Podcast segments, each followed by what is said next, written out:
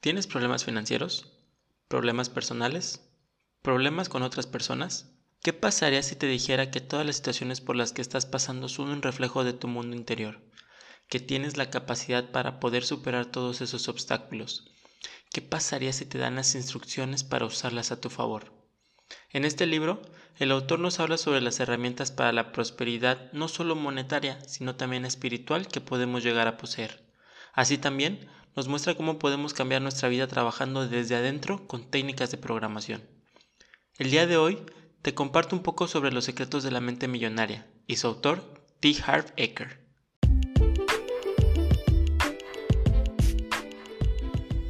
Bienvenidos a Te Comparto un poco, el podcast donde hablaremos sobre experiencias, anécdotas, libros y películas que me han acompañado a lo largo de mi viaje por la vida y que tal vez te puedan ayudar en tu camino. Porque no somos expertos, pero somos compartidos. Comenzamos.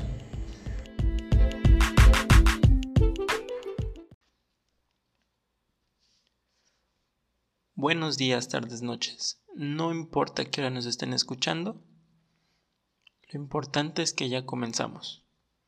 ¿Qué tal? ¿Cómo están? Nuevamente, soy Eric Morán y este es, este es oficialmente el primer capítulo que hacemos de este podcast llamado Te comparto un poco. Y creo que no hay mejor manera de comenzar este podcast que hablando sobre el libro que me dio la inspiración para poder crearlo. El libro que me armó de valor para poder hablar frente a un micrófono e intentar compartir un poco de mis experiencias y aprendizajes, obtenidas y por obtener. Antes de comenzar este lunes de Bibliomaníacos, quiero hablarles un poco de cómo fue que llegó este libro a mi vida. La primera vez que oí sobre este libro fue en mi primera sesión de terapia. Recuerdo que llegué con el psicólogo para poder buscar como algún no remedio, pero sí como algún tenía yo como algún problema. Yo soy vendedor, entonces yo interactúo con muchas personas, pero había como cierta cosa que me, permitía como interactuar o poder llegar al punto de lograr la venta. Entonces, lo que yo pensé es que tal vez tenía como algún problema por resolver. Fue que decidí ir al psicólogo y durante la primera sesión mi terapeuta Esmeralda me habló sobre este libro, este gran libro que de verdad me cambió muchísimo. E, ella me hablaba que todos tenemos como cierto patrón o tenemos cierto cierta programación acerca del dinero. Y muchos decimos, es que yo quiero dinero, pero a veces inconscientemente lo alejamos con nuestras acciones, con nuestras palabras, con el sentimiento de tener el dinero. Entonces, antes que, que nada también, tal vez el libro sí habla en específico de dinero, pero todo el conocimiento que tienes se lo puedes enfocar en lo que tú quieras.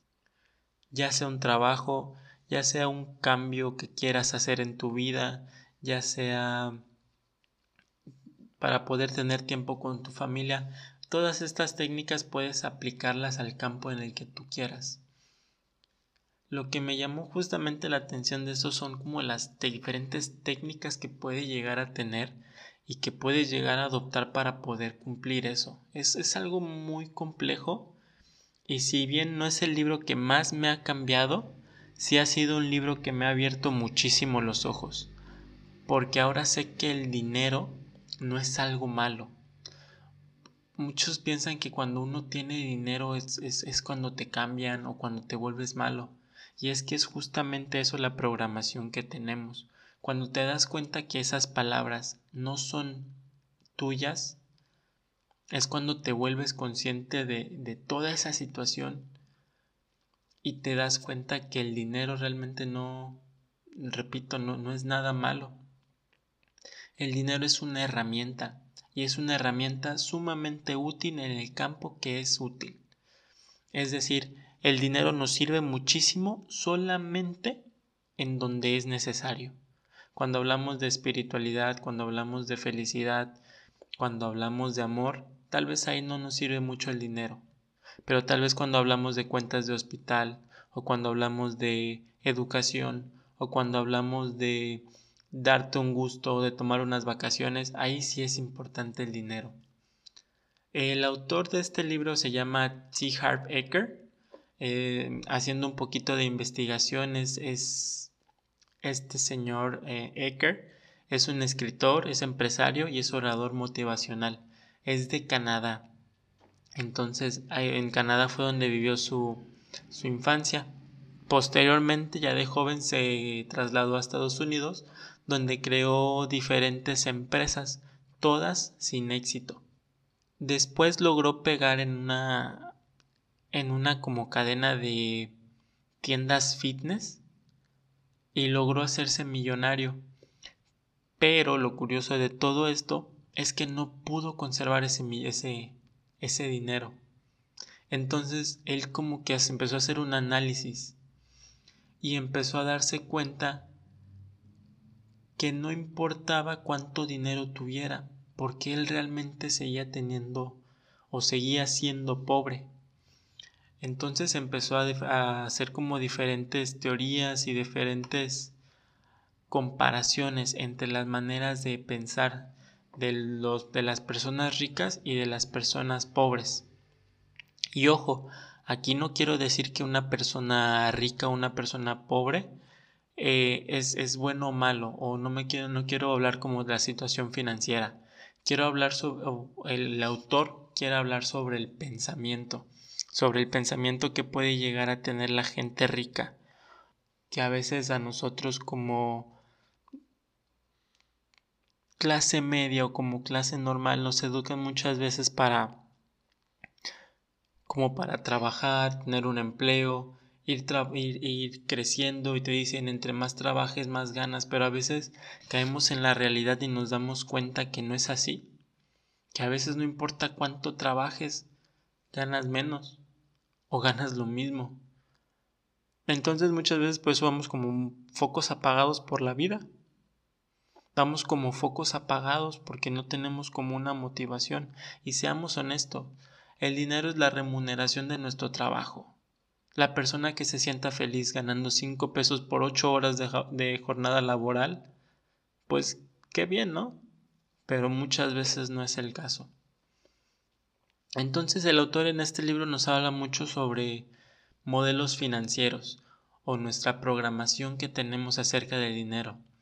Y muchos de esos modelos o esas programaciones vienen de nuestros pensamientos inconscientes, de la programación mental que tenemos, de nuestras creencias y nuestras emociones y sentimientos. Esto quiere decir que muchas veces somos como muy inconscientes de nuestros pensamientos. Es como les decía hace un momento, muchas veces decimos conscientemente que queremos dinero e inconscientemente lo alejamos. Entonces, muchas, muchas veces cuando caes en cuenta dices, no manches, si es cierto, o sea, Tal vez lo, yo lo pedía, pero las acciones y mi comportamiento hacían que éste se aleje. Es algo muy complejo realmente y la verdad de repente me siento un poco loco hablando de esto, pero de verdad si no funcionara nunca hablaría de este libro. Porque como les comento, si no es el libro que más me ha cambiado, es un libro que tuvo un impacto muy fuerte sobre mí y que me hizo darme cuenta de la importancia que tiene el dinero en la vida. Entonces muchas veces cuando no tienes dinero es cuando no vas perdido por la vida, pero vas como a la expectativa y vas como con el miedo de que tal vez no te puedes enfermar porque no tienes cómo pagarlo, que no, no, no puedes operarte porque no tienes cómo pagarlo. El autor Eckert em, asegura que los millonarios piensan de un modo muy diferente al modo de lo que hacen los pobres y clase media y que este modo de pensar es el que marca la diferencia. Nuevamente repito, aquí no se trata de hacer menos a nadie, pero sí es como para poder identificarlos a la clase a la clase pues tal vez de pensamiento pobre, a la clase de pensamiento medio y a la clase de pensamiento rico. Habla también que los tipos de programación que hemos tenido a lo largo de nuestra vida han sido tres específicamente. La programación verbal, que son todas aquellas cosas malas que escuchamos sobre el dinero.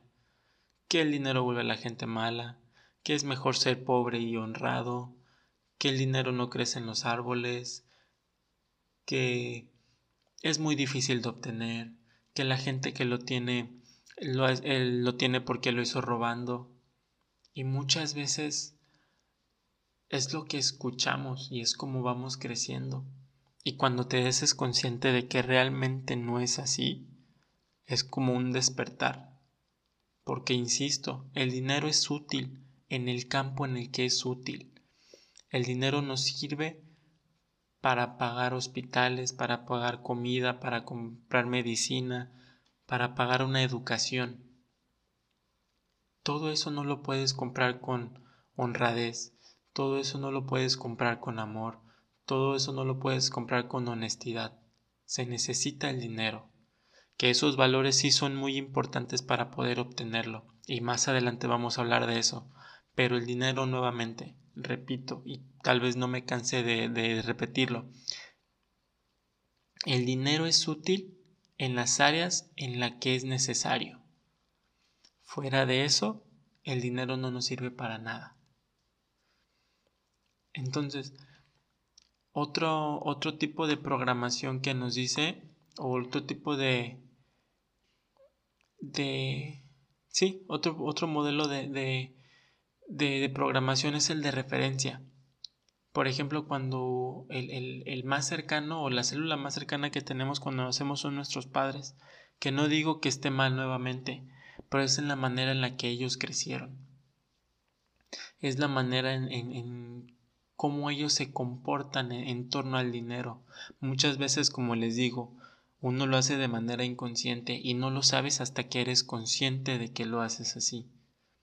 Em, a veces nuestros padres tal vez peleaban por el dinero y eso nos, nos dejó como muy impactados. O tal vez nuestros padres les costaba mucho trabajo eh, el tener dinero, el hacer que llegara a la casa. Y Tal vez también nuestros padres, pues tal vez tenían mucho, pero lo derrochaban y no pensaron a futuro para, para tal vez invertirlo y, y hacer que éste sirviera para su retiro.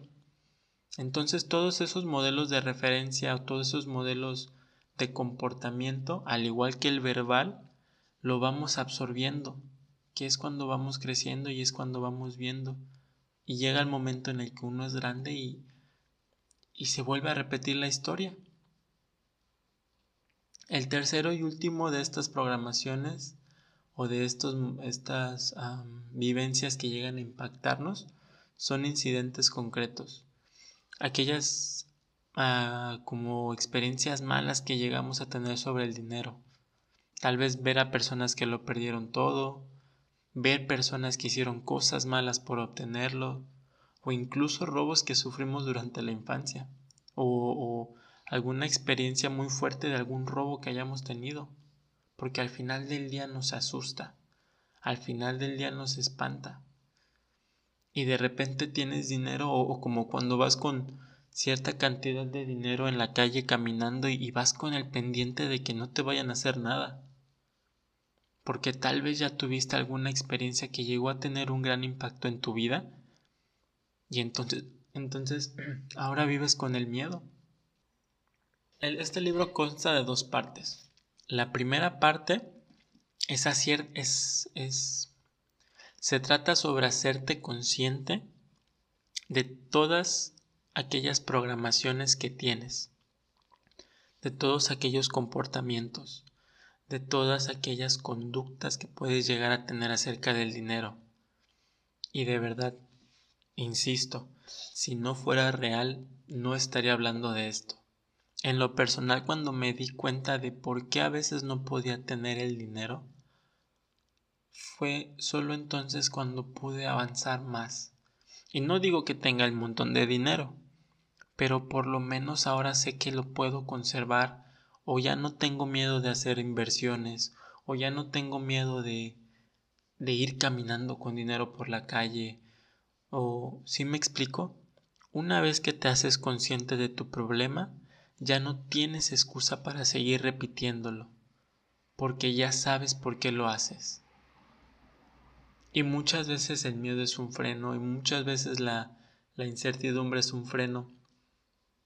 Pero insisto, una vez que eres consciente de todo eso, ahora vas tomando acción para verte más fuerte ante esas situaciones, para que el día que nuevamente te toque como volver a, caer en eso, seas consciente y digas, no, esto, esto no puede ser así, este no puedo ser yo. Todo sea en pro de, de cambiar la actitud o de cambiar el comportamiento o de ser mejor persona. Entonces, todo eso que les hablo es, la primera parte, el reconocer todo eso. Y además de, de hablar sobre esas, esas, esas tres programaciones que podemos llegar a tener, nos muestra también como diferentes ejercicios que podemos hacer para hacernos conscientes de por qué actuamos, por qué hablamos y por qué nos comportamos de esa manera. Entonces, nuevamente, ya sabes el problema, ahora hay que trabajar sobre la solución. La segunda parte es la parte que más me llamó la atención. Porque aquí habla sobre 17 archivos de dinero, así le dice. Pero a mí me gusta pensarlo más como unas comparaciones de pensamientos. Nuevamente, aquí hablamos de la gente rica y la gente pobre. Pero nuevamente, o sea, insisto, cuando se habla de gente rica y de gente pobre, no se habla de gente rica de, dinero. Se habla de gente que es rica en, pensamiento o, rica en, en, en, la manera en la que actúan. Tal vez de prosperidad. Creo que concretamente personas ricas de pensamiento. Personas que se atreven eh, esos 17 archivos no los voy a compartir todos, honestamente, pero solo les voy a, les voy a compartir 5 que realmente llamaron mi atención y frases que venían como en ese, en ese capítulo y que realmente fue como un despertar para mí. Realmente fue como un, una cachetada de, hey, despierta. El archivo número uno, y creo que es del más importante y es como abre, como abre Ecker, dice así, la gente rica piensa, yo creo mi vida. La gente pobre piensa, la vida es algo que sucede. ¿Y cuántas veces no nos hacemos como las, las víctimas de la situación? Muchas veces decimos es que no, si tuviera mejor trabajo, si tuviera más dinero, si tuviera más tiempo, ¿Y qué esperas? Esa es la diferencia. La gente rica crea su vida, crea su tiempo, crea su, sus actitudes. Mientras que la gente pobre dice es lo que me tocó vivir. Así son las cosas y así tiene que ser. Entonces sí, sí, te pone a pensar desde ahí. Había una vez una maestra que decía, chicos, el día tiene 24 horas para todos. Depende de cada quien cómo las utiliza. La frase que me llamó la atención de, de, este, de este archivo de riqueza, llamémoslo así, fue una que dice, leer ayuda, pero cuando pasas de leer al hacer, es un mundo completamente distinto. Y vaya que es cierto. Y se los puedo decir yo.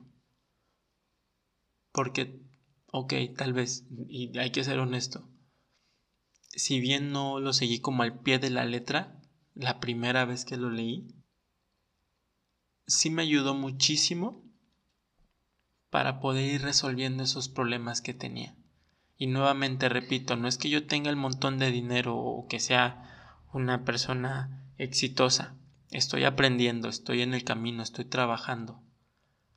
Pero de verdad, cuando pasas de leer lo que tú quieras a hacerlo, una puerta diferente se va abriendo.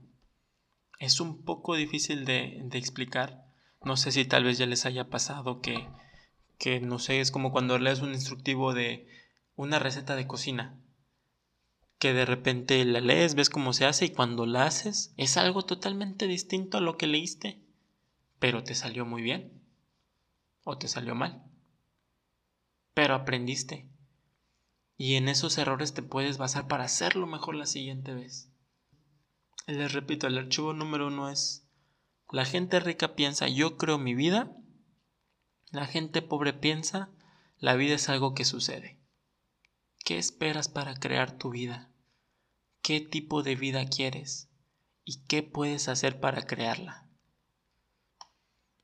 El segundo archivo que me llamó la atención es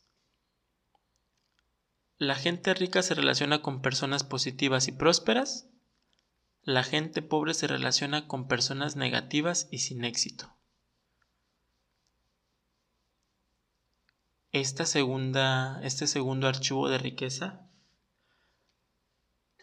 me hizo darme cuenta que a veces, como dicen, los amigos son contados con las manos. Y tienes que darte cuenta también qué tipo de amistades te rodean. Hay una partecita del libro que decía que a veces nos rodeamos de personas con miedo, personas que no creen, personas que es más fácil decir lo hago luego, lo hago cuando tenga dinero, lo hago cuando tengo tiempo, lo hago cuando pase cierto tipo de cosa. Y actuamos de la misma manera. Entonces, la diferencia que hay entre la gente rica es que éstas se relacionan con personas positivas. Y no te digo que te relaciones con la persona más optimista del mundo pero relacionate con gente que te ayude a crecer, con gente que te ayude a, llevar a cabo esos proyectos que tú tienes, con gente que te complemente.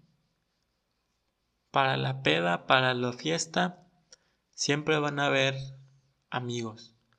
Pero cuando realmente hay proyectos o cuando realmente quieres llevar algo a cabo, ahí es donde realmente te das cuenta con quién cuentas y con quién no. Y vaya que es un golpe muy fuerte. Vaya que te das cuenta que a veces no tienes a personas que te apoyen realmente.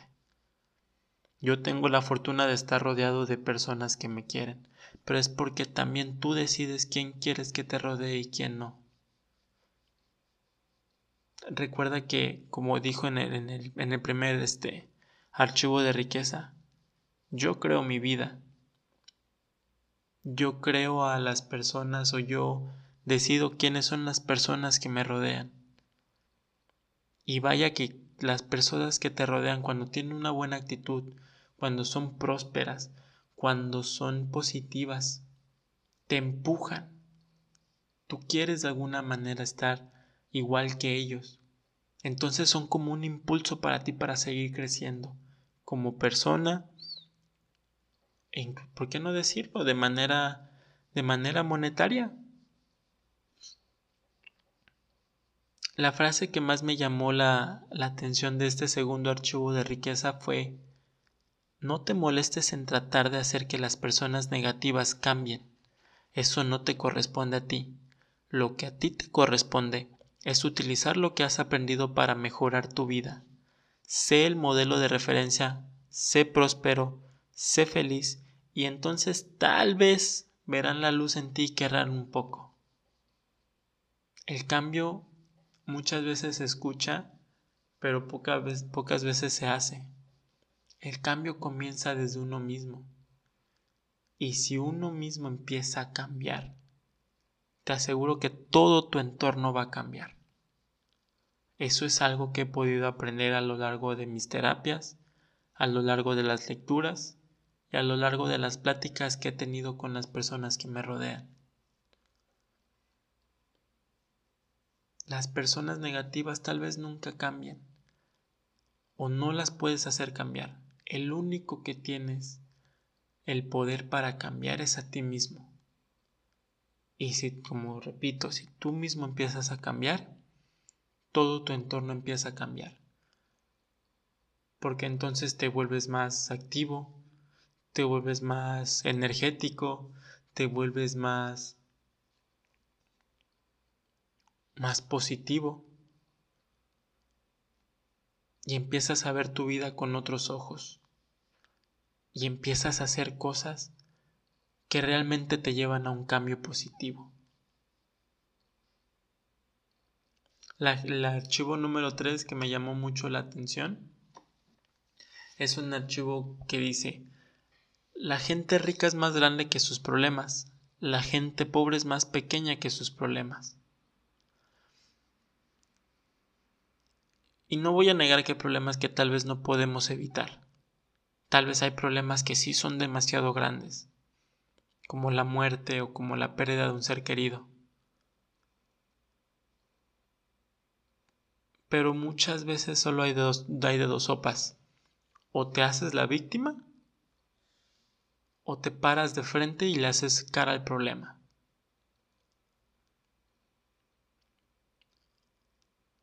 No voy a decir que así de fácil, pero es que es la verdad. Se vale, se vale estar triste, se vale llorar, se vale dar un tiempo para digerirlo.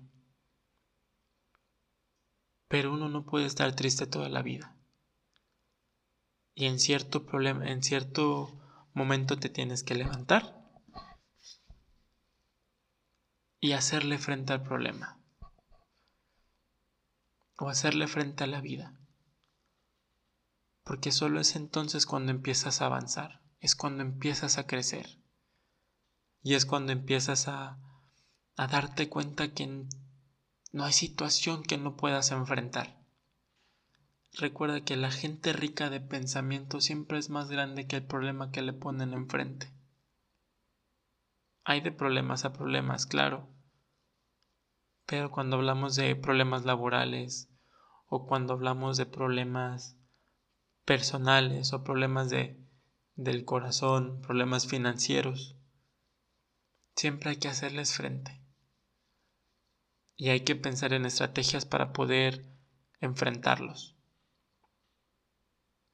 La frase que más me llamó la atención de este archivo fue El secreto del éxito no se trata de evitar problemas ni, ni deshacerte de ellos, tampoco acobardarte ante ellos.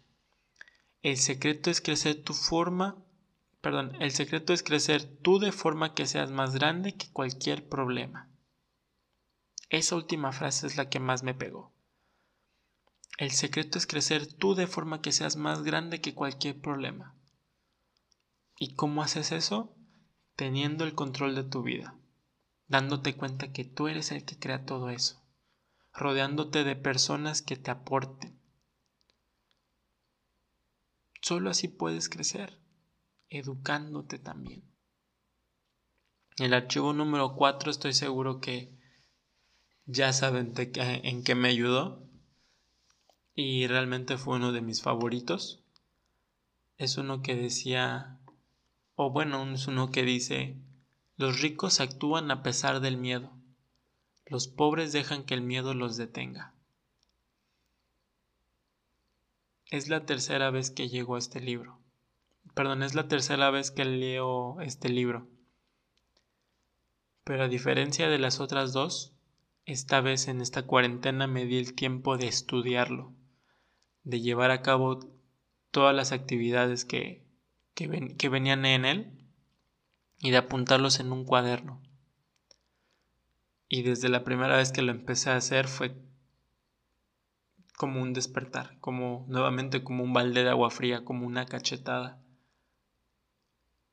Y yo ya tenía como tiempo pensando en algún proyecto para desarrollar, ya sea para generar ingresos o no. Pero yo ya quería trabajar sobre algo. Y no encontraba qué, y habían cosas que me detenían. Y lo sigue habiendo, e incluso ahorita hablo frente al micrófono, pero con el miedo de qué dirán. Porque nunca es fácil.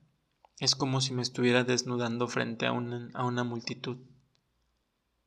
Por supuesto que me siento inseguro. Por supuesto que tengo miedo. Pero estoy seguro que si logro superar este problema, si logro ser más grande que este problema que tengo, no va a haber nada que no pueda hacer. No va a haber escenario, no va a haber exposición, no va a haber cliente que con el que no pueda hablar. No va a haber cliente al que no le pueda vender. Estoy actuando a pesar de que tengo miedo. Pero sé que puede, de todo esto puede salir algo mejor. Estoy saliendo de esa zona de confort. Para mí era fácil no grabar esto. Para mí era fácil solo leer el libro y apuntarlo. Pero cuando llegan estas ideas y cuando ves que puedes compartir esa experiencia y que tal vez se pueda capitalizar, uno nunca sabe, vale la pena, vale la pena arriesgarte a pesar del miedo que tienes. Y la frase que más me llamó la atención de este capítulo es una que dice, si estás dispuesto a hacer solo lo que es fácil, la vida será dura. Pero si estás dispuesto a hacer lo que sea duro, la vida será fácil. Y vaya que es cierto. Sea de lo que sea. Sea de lo que sea que quieras hacer, si haces lo fácil, te las vas a ver difíciles. Pero si estás dispuesto a hacer o si estás dispuesto a dar ese extra, ese, ese impulso o ese paso más, vaya que se pone fácil, vaya que te vuelves más grande que el problema, vaya que creces, que te vuelves más maduro, que te vuelves más, más experimentado pero solo de esa manera, solo solo enfrentando ese miedo. Te das cuenta que puedes lograr más de lo que tú crees. El quinto y último archivo de riqueza que, que les voy a compartir es uno que también, vaya que tiene razón, vaya que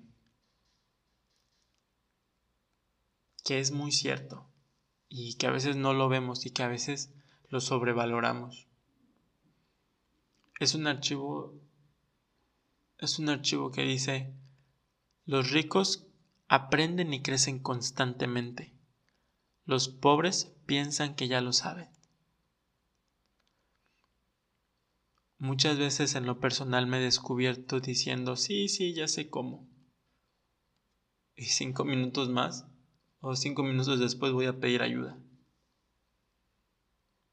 A veces nos falta como un poquito de humildad para poder estar abierto y decir, ¿sabes qué? La verdad no sé.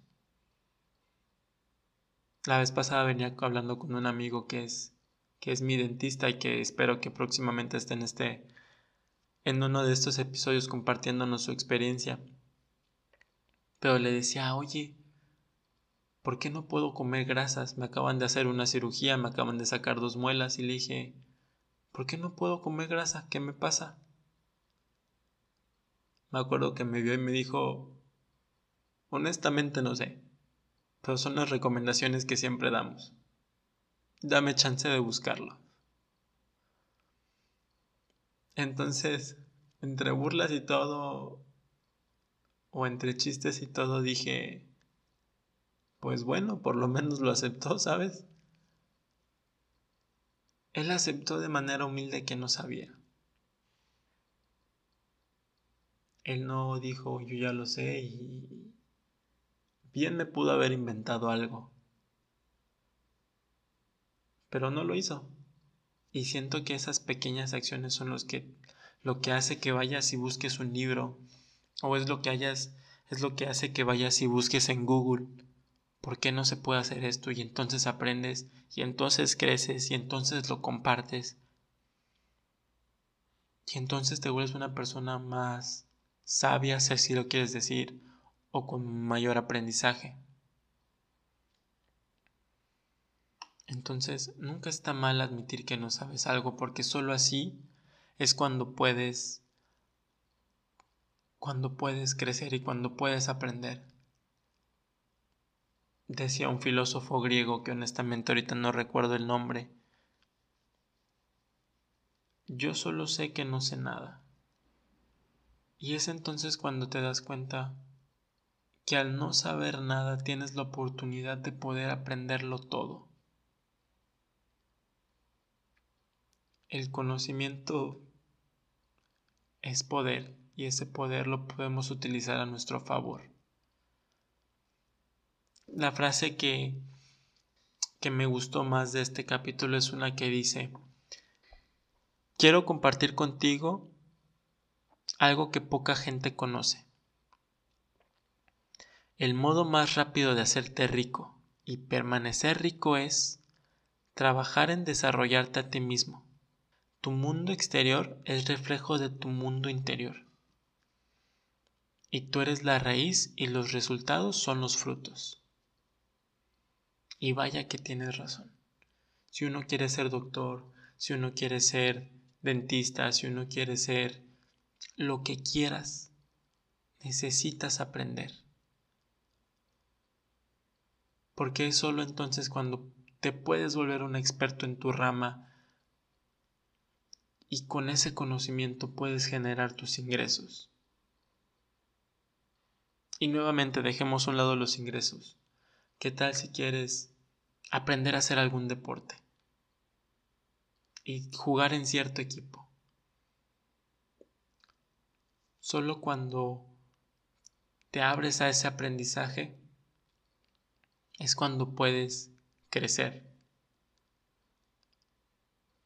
Y es entonces cuando pues justamente se te van abriendo las puertas para para poder llegar a donde quieres llegar, que te aseguro que inevitablemente siempre va a terminar una compensación económica. Si quieres ser un futbolista y jugar en un equipo profesional, por el amor al fútbol está bien, se vale, pero te van a dar un contrato inevitablemente. El desarrollar el talento, el desarrollarte a ti mismo, siempre te va a compensar de manera monetaria. Porque muchas veces nuestro talento o nuestro conocimiento lo ocupan otras personas. Y esa es una forma de pagarte. En pocas palabras, o, este es un pequeño resumen de ese libro, pero que de verdad, como les comento, es un libro muy poderoso. Es un libro que a mí me abrió los ojos, con el que pude ver el dinero desde otra perspectiva y pude darme cuenta de lo importante que es y que realmente no tiene nada de malo. Y como a veces los pensamientos que tenemos son producto del pensamiento de alguien más. Y cuando dices este no soy yo esta no es mi forma de pensar entonces es cuando te das la oportunidad de ser alguien más y de crecer. Nunca es fácil, pero pues siempre vale la pena. Es, lo, es algo que siempre digo. El llegar a tu meta, el cumplir tus objetivos, nunca es fácil, pero siempre va a valer la pena. Hay una frase que me encanta, y no está en el libro, pero alguna vez la escuché, que decía, tú eres arquitecto de tu vida, pero también eres el albañil. Así que chingale. Entonces, con esa reflexión, con ese refrán, terminamos el capítulo de hoy, el primer capítulo, el primer lunes de Bibliomaníacos. Espero que les haya servido, espero que, que tengan o que se den esa oportunidad de poder leer este libro. Más adelante vamos a tener más recomendaciones y diferentes recomendaciones. Pero la verdad es que quería abrir o quería inaugurar este podcast con el libro que me dio el valor para hacerlo. Con el libro que me dijo, no tengas miedo y aviéntate porque no tenía nada que perder. No tengo nada que perder más que tal vez unas risas, unas burlas, nada con lo que no pueda lidiar pero sí hay muchísimo que ganar. Y si tú que estás escuchando esto te sirvió de algo o pudiste tomar algo de aquí, ya es ganancia para mí. Te invito a que nos sirva, que, ah, perdón, perdón, sigo nervioso, es la primera vez que lo hago. Espero eventualmente que se me vayan quitando las muletillas, el poder trabarme y espero poder tener una conversación un poquito más fluida. A lo que voy es, antes de despedirme, eh, estaría padre que nos siguieras en nuestra página de Instagram. Se llama Te Comparto un poco. Al canal de YouTube. Em, ahorita no estoy subiendo el video, honestamente. Eh, apenas estoy tomando valor para hablar frente al micrófono. Posteriormente tomaré el valor para hablar frente a la cámara.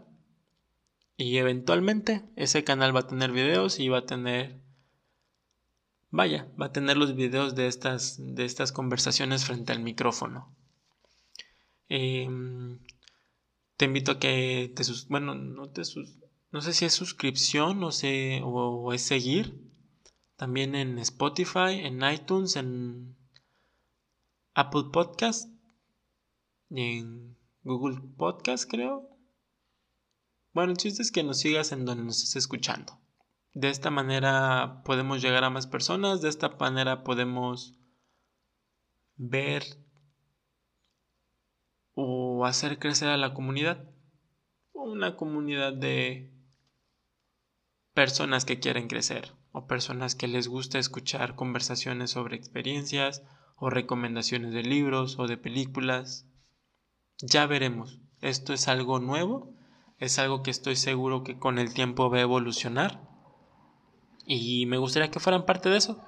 En las redes sociales justamente creo que es lo que podemos hacer, tal vez dinámicas o, pueden expresarme por ahí qué otro tipo de contenido les gustaría que hablemos o de qué libro les gustaría que hablemos o sobre qué tema les gustaría que hablemos.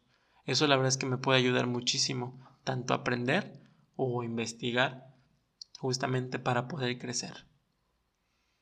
Entonces con esto me despido de ustedes. Muchas gracias por escucharnos el, este lunes de Bibliomaníacos. Espero con ansias el siguiente lunes porque el siguiente lunes tenemos un invitado un invitado especial el siguiente programa no lo grabo solo, entonces espero estar un poquito más relajado. Y pues gracias por escucharnos. Nos vemos la siguiente semana. Ciao.